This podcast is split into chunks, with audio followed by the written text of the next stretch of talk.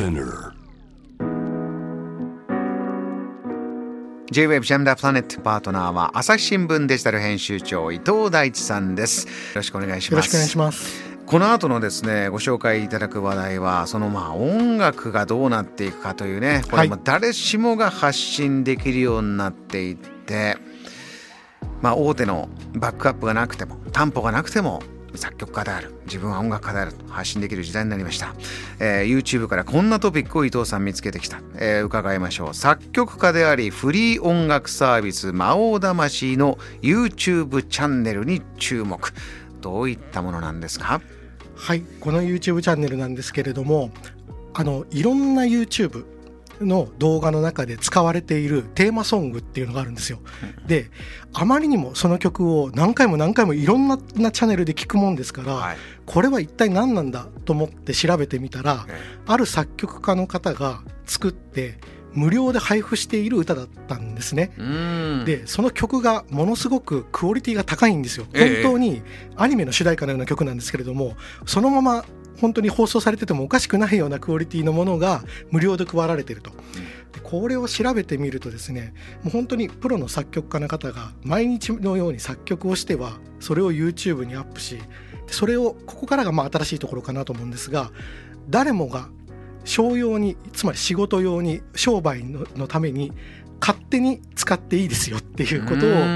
言ってるんですね。前回ご紹介いただいたあのミッドジャーニーといはうキーワードを入れたら、もうそれですごいクオリティの画像が仕上がってくる、はい、あれは商用利用できるかというとできなかったですね。できなかったですよね、今回のケースではじゃあこれを使ってじゃあ自分の企業の CM に使おうかとか、はい、えーじゃあ自分がリレコーディングして、えーパッケージにして売り出そうかとか、はい、もうや全部やっていい。そう。うんでこの元々の歌のところのがもちろん YouTube もあるんですがそれを見に行ったら1400万回再生されてるんですね。回ってますね。でそれだけではなくって、はい先ほど申し上げたように他のチャンネルで自由にどうぞ使ってくださいと言っているのでその回数も多分合わせたら膨大な数になっているので、うんいろんな人の耳に触れていると。うんでその方が、まあ、いろんなインタビューとかをを受けていて言っているのは、まあ、まずは多くの人に聞いてもらわないと始まらないからこういう形にするんだと。で実際に使ってもらう聞いてもらうその人たちが評価してもらうのが一番大事であってその真ん中に例えばレコード会社がいるとかそういうのははもう不要じゃねっていうようなことことをおっしゃってて、まあ、これ一つクリエイターの新しい形といいましょうか今までだと本当に趣味でやるもしくはプロになるしかインターネット以前ってなかったわけなんですよね。うんうんところが、まあ、この方もちろんプロなんですけれどもプロで一切、まあ、YouTube という舞台は使ってますけれども他の会社を得ずにクリエイターとして作品を発表してその作品がもういろんなところで再生されて YouTube のテーマソングみたいになってしまっているっていうこの現象自体が誰もが発信できる、まあ、社会の一つの究極の形だなというふうに思いますね。あのこういったものある前っていうのはこう道端で歌ってですね、えー一生懸命そこに人が集まってどんどんどんどん人が増えていったらレコード会社がピックアップに、えー来るとかあとは、えー大きな、まあ、例えばコミックマーケットとかね、まあ、同人が集まるところでそこで自分の作った CD とか、まあ、作品がまあ山ほど売れてそれが大変なもう金額になって、えー結果的に会社を通す必要がなくなるとか。あと海外チャンスラッパーという方ももう自分でミックステープ無料でどんどんどんどん。だどとかなりの曲を無料でまあいいわばばらまいて大人気になった後ようやくファーストアルバムがはい。出たりとかねありましたけれども、まあ、みんなそれぞれの段階で、えーまあ、作ったものに対する報酬を得ていくんですがこの魔王魂の YouTube 作ってる方はどういう段階でこの方はなんていうかな、えーマネタイズしたということなんですか？まずは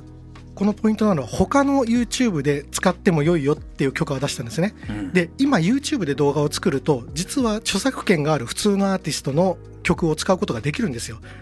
ですがほとんどの YouTuber はそれを使いません。なぜかというとそれをやってしまうと動画で再生されて得られる収益がそのアーティストの方に行ってしまうんですね、うんうん、そうすると自分は何のために動画を作っているのかっていうのが分からなくなってしまうので多くの、えー、YouTuber は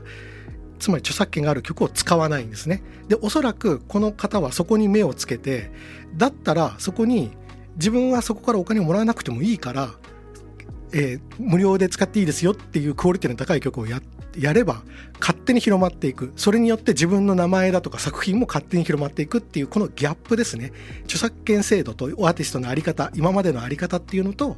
えー、どうやったらインターネットで広まっていくかっていうのを、まあ、うまくついたというかそういったところがすごく印象的でしたね。この方はではこう音楽をお金にしていく云々っていうのはまたこの先ってことなんですかね。結局はでもご自身の名前だとか作品が広まっていくにつれて自分の YouTube にも人が来るようになるわけですよ。うんうん、そうすると、まあ、先ほど申し上げましたように1400万回再生されてるんでそうするともう毎回毎回作品をアップするたびに注目度が集まるなぜかというとそれは他の YouTuber が無料で使えるからなんですよ。うん、そうするとご本人の注目も集まるし周りの YouTuber もそれを無料で使えるのでまたさらに作品が広まるっていうこうサイクルができてるっていうある種最初にお金を儲けることではなくってまず広めてそれによって経済を回していくっていう形結果的に経済が回るっていう仕組みがまあものすごくインターネットっぽいのかなという感じがしますね。YouTube の視聴回数でこうこの方はえー、お金を得ているということなんです、ね、あともともともとプロの作曲家の方なんできっと、うん、あのの依頼されるような案件もあると思うんですよね、うん、でもその依頼されるきっかけも知名度すごく重要じゃないですか、うん、なのでこの最初ののツールの取っかかりとして YouTube で使う。しかも単に自分の YouTube で広めるだけではなくって多くの YouTuber に素材として使ってもらうっていう、まあ、非常によく考えられた今風なアーティストだなというふうに思います今ねどんどんどんどん無料ということにはなってますし今途中でね少しお話出てきましたけれどもじゃあ YouTube の著作権ってどうなってるのかとかあそもそもの著作権もどうなってるのかってなかなか音楽作ってる側ってわからないまま、えー、レコード会社だけビルが大きくなって、アーティストはなんか本当にお金でもらえももらえないままとか。えーまあ、YouTube ももともとそういうところありましたけれどもねだこの辺りの著作権もクリアになってみんな分かってそちらでもらえるお金もちゃんともらえるっていうのも私大事かなとも思うんですがそういうところをまあ次自分は行くしかないという一歩進めた方えー、魔王魂という YouTube チャンネルやってる方のお話もご紹介いただきました。えー、伊藤さんまたぜひ様々なお話聞かせていただきたいと思います。お迎えしましたのは朝日新聞デジタル編集長伊藤大地さんでした。ありがとうございました。ありがとうございました。JAM The Planet